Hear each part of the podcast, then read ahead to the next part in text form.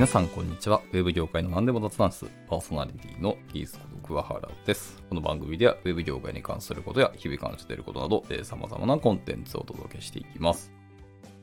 はい、えー、今回はですね、また前回とまた同様な話になって大変申し訳ないですけど、やっぱりちょっと日本の習慣といいますか、日本についてのお話をちょっと、まあ、俯瞰した目線でしてみようかなと思っています。あの僕がえー、今年の年末年始ですね、ヨーロッパ1ヶ月滞在してきたっていうところもあって、ちょっとまだですね、日本にも帰ってきて4ヶ月とか経ったんですけど、やっぱ日本のことをちょっと外からの目線で見る癖がやっぱちょうどついてしまってですね、まあ、この話で、日本ってこういうもんだなっていうのに気づいたお話をちょっとしようと思っております。はい。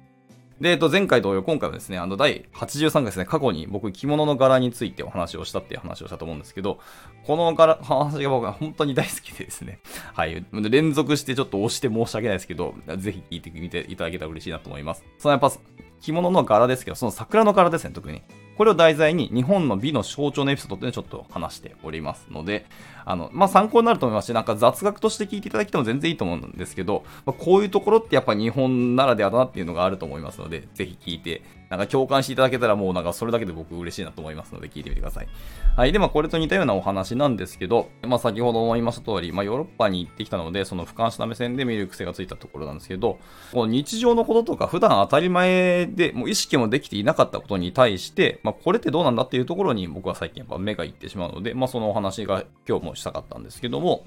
えー、私はですね、まあ昔から、まあ大学卒業してからですね、まあ大学院を卒業してから、まあエンジニアとして、まあ特にウェブ業界のエンジニアとしてまあお仕事をしてきていますと。まあ途中もエンジニアじゃない時の仕事もいっぱいしてます。今もしてるんですけども。えっ、ー、と、エンジニアってやっぱそのクリエイティブなお仕事だなっていうふうに、そこは僕はもう変わってなくですね、今もずっと感じていますと。ただ、クリエイティブなんですけど、なんか昔ながらの言葉ですね、日本人の言葉を借りると、やっぱ職人の仕事なんですよね、実は。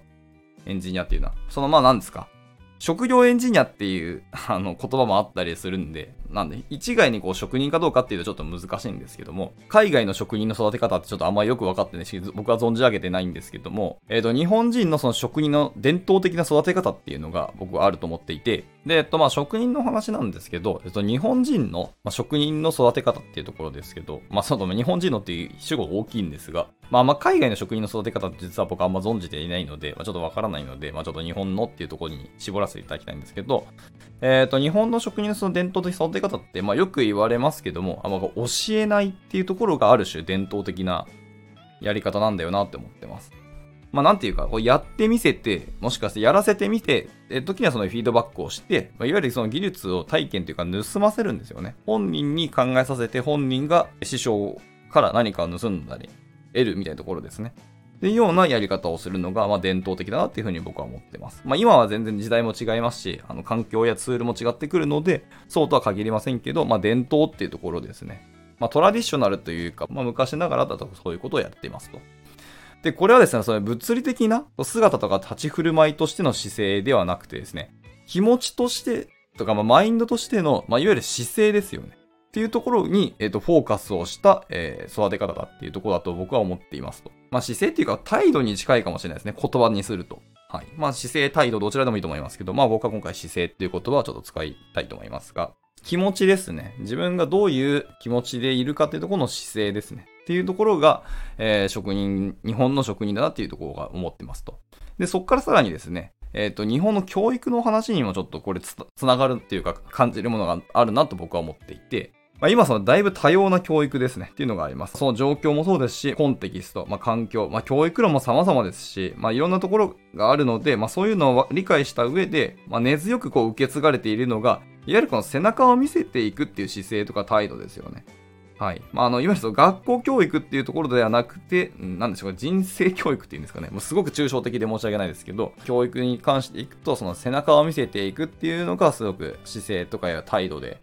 あるなっていうのが、その僕日本のその教育に本心がずっと続入ってるようなものだと思ってますと。で、これ未だに受け継がれてるよなってすごく感じていて、子は親の背中を見て育つとか、子は親を見て育つっていう言葉があるじゃないですか。まあそういう言葉がある通り、親の姿勢っていうのをものすごくこの国は大事にするよなっていうふうに思ってますと。まあある種ですね、この姿勢とか態度っていうものが日本の文化とも言っていいんじゃないかというふうに思ってます。で、別にこれが良い悪いっていうのは、あのいろんな観点とかコンテキストがあるので、まあ、そこを別に論じるつもりはないですけど、僕はこれが一つの、まあ、日本の、えー、文化だっていうふうには感じているんですね。まあ、だからこそ、この日本人っていうのはとても、あの、体裁ですかね。っていうのをものすごく重要視するんだろうなっていうふうにも感じてきたなと思います。割となんかこう、恥をかくことがあんまよろしくないじゃないけど、恥をかくっていうことを避けがちだなっていうふうにすごく思ってて、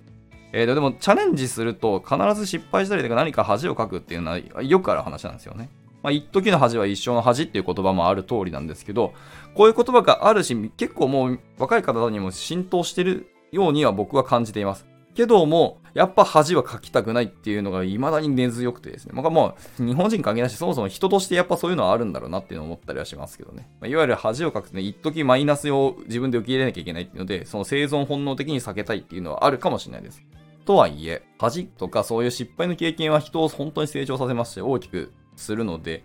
ぜひした方がいいんですけど、なかなかこういうのをやっぱ避けがちなんだよなと思います。まあ、だからこそ、その体裁ってところがとても重要視されてるんだろうなっていう。で、それは特にこの国では日本人では根強くインストールされてしまっているんだろうなっていうのはちょっと思ってます。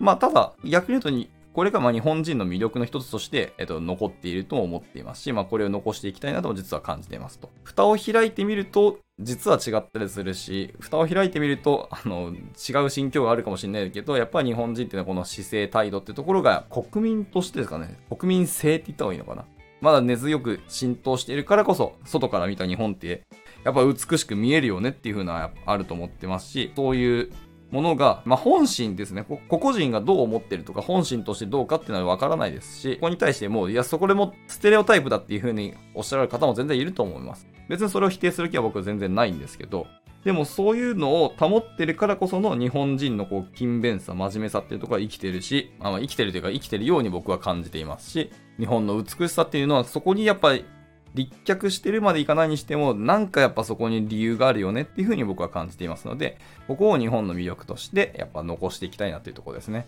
はい。この姿勢っていうのを大事にするっていうのがやっぱり日本の根本的な文化の一つであり、これがやっぱ日本の美しさの根源なんだろうなっていうふうに感じたっていう話でした。はい。ちょっと今日も、ね、今回もダラダラと喋ってしまって申し訳ないですけど、こんな感じの話がしたかったってところですね。はい。じゃあ、えー、ここで終了したいと思います。えー、いつも聞いてくださり、えー、本当にありがとうございます。またでは、え、次回の収録でお会いしましょう。バイバイ。